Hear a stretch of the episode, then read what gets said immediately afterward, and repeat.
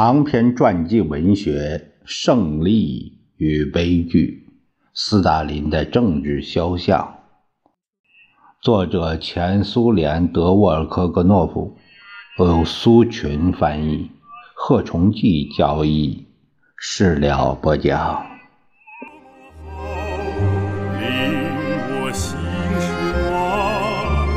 在这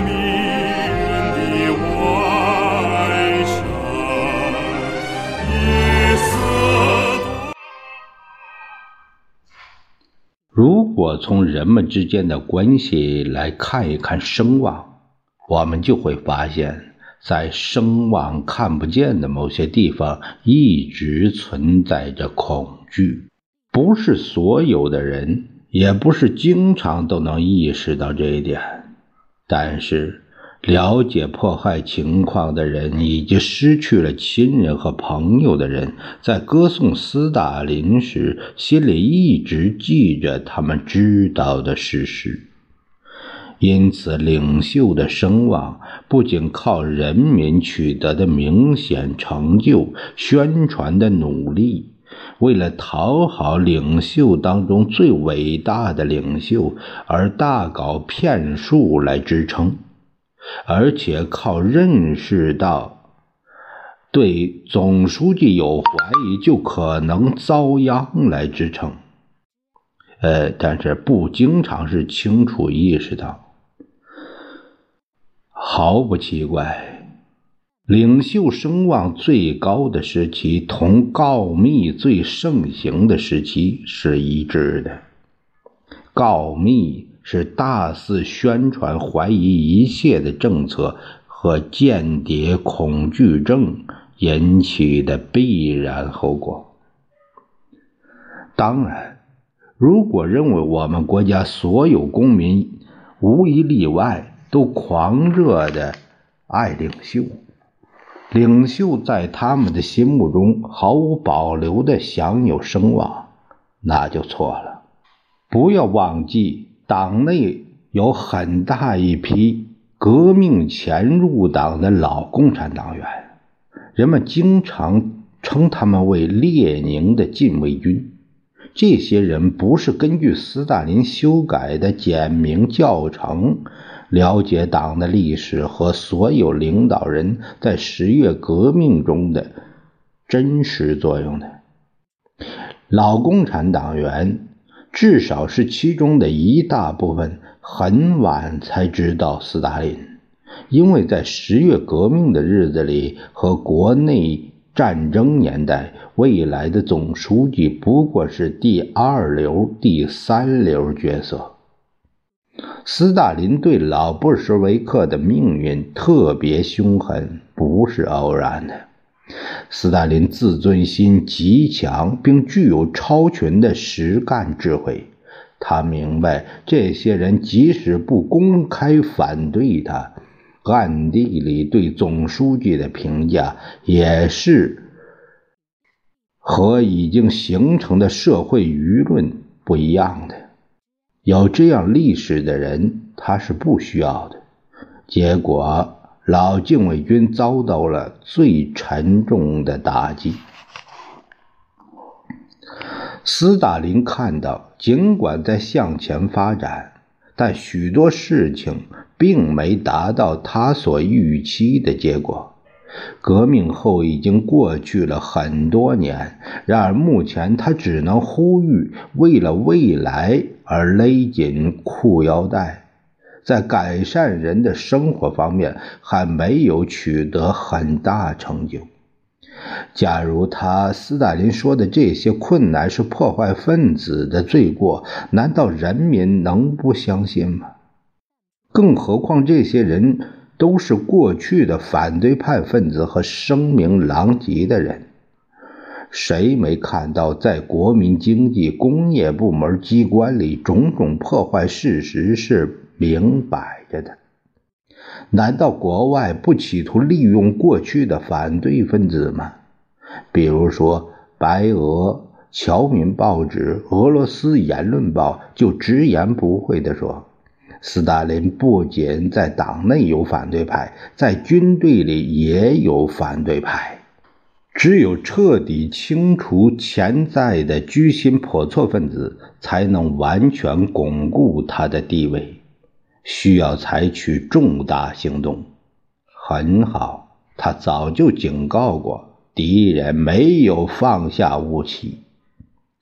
斯大林觉得他等到了自己的时刻。今后，即使暗地里，即使在心里，谁也不能侵害他的君主式的个人专权了。悲剧开始的时刻快到了，决定已经成熟。当他在远离莫斯科的地方，在索契，决定已经最后定型。在那里，他可以静静地考虑进一步加强个人权利的各种途径。一九三六年九月二十五日，他同日丹诺夫（此人在第十七次党代表大会上成为中央书记，并很快得到总书记的信任）一道给莫洛托夫、卡冈诺维奇和政治局其他委员发了一份电报。我们认为，任命耶若夫同志担任内务人民委员职务是绝对必要和刻不容缓的。雅各达已明显的表明，他显然没有能力揭露托洛茨基季诺维耶夫联盟。国家政治保卫总局在这件事情上落后了四年。全体党的工作者和内务人民委员部的大多数人都已看出这一点。信号已经发出，骇人听闻的可怕的信号。未必有谁能预料得到，在这个信号发出之后，我们祖国挖出了那么多间谍、暗害分子。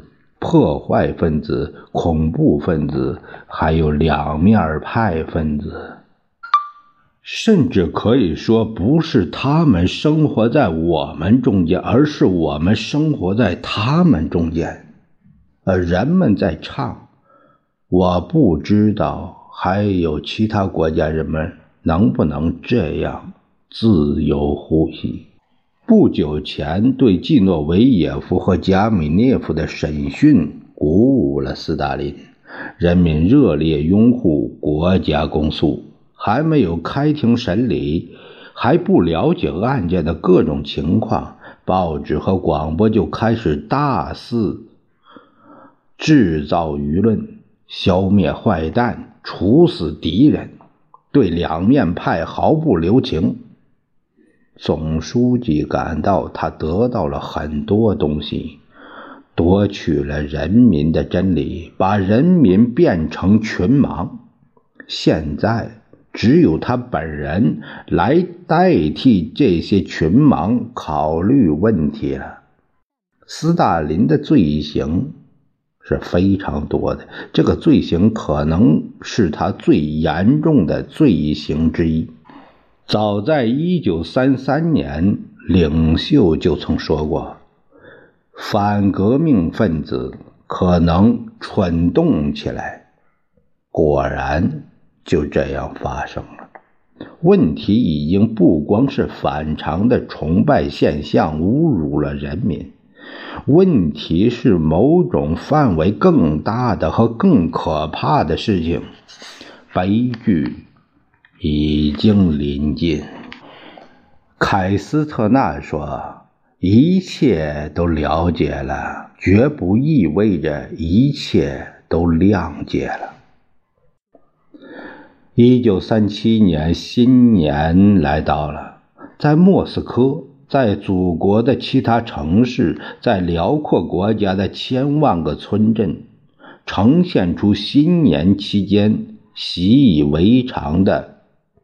繁忙景象，俱乐部和拥挤的住宅里都摆上了新新年葱树，孩子们挂起了自制的花纸条。当时，每个企业、每个集体农庄、每个学校都有的业余艺术活动小组在进行最后的排练。近一两年，在商店的货架和柜台上，有一些精美食品多了起来，有了一定的选择余地。例如，一九三七年新年号《真理报》在一篇题为《节日购物》的短评中说。从苏联香槟酒到麝香葡萄酒，各类酒类应有尽有，几百种香肠和水产品，大蛋糕、馅饼、水果。莫斯科人昨天在商店里购取了大量各种年货，美食店、杂品店和其他食品店的几千名送货员忙着向顾客家里送新年桌上所需要的各种食品。莫斯科商业局局长艾珀斯坦同志说：“首都各商店各种葱树装饰品和玩具销售达到四百万卢布。男人都储备了一两瓶莫斯科白酒，在大城市的商店还能买到上等的女士，这是葡萄酒。”呃，这个是个品牌吧？人民委员部、边疆区委、州委、区委都结束了年度总结的润色工作，该向上级报告了。对人民也有不少成绩可谈。去年哈尔科夫机床制造厂投产，坎斯克纸浆造纸联合工厂隆重开工。索利卡姆斯克煤厂投产，在亚美尼亚科纳卡尔斯克水电站已经发电。库尔曼斯克鱼类加工联合工厂投产，建成了其他几百个大大小小的工业项目，数量指标令人瞩目，但绝不是质量指标。有很多东西可以向斯大林报告，甚至一九三六年刚刚建立的国防工业人民委员部，虽然许多指标和工厂计划都没有完成，也给斯大林写信说，国防工业将是国内最好的工业部门。卡冈诺维奇、米高扬。刘比莫夫负责的人民委员部的报告使领袖十分高兴，不仅是铁路运输，还有轻工业和地方工业，终于都取得了很大发展，让大家都知道斯大林说话是算数的。要知道，根据斯大林的指示，决定一九三六年为突击年。决定生产资料生产的增长率为百分之二十二，消费品生产的增长率百分之二十三。根据他的指示，《真理报》发表一篇专论，题为《提高人民福利的计划》。文中写道：“领袖的话，生活的更好，生活的更欢乐。”从来都是说到做到的，让大家再次相信这个口号的正确性。国家的脉搏快速的、有力的跳动着，已经过了许多年，但源于十月革命的革命热情没并没有消失，生活仍很贫困，衣着仍很普通简单。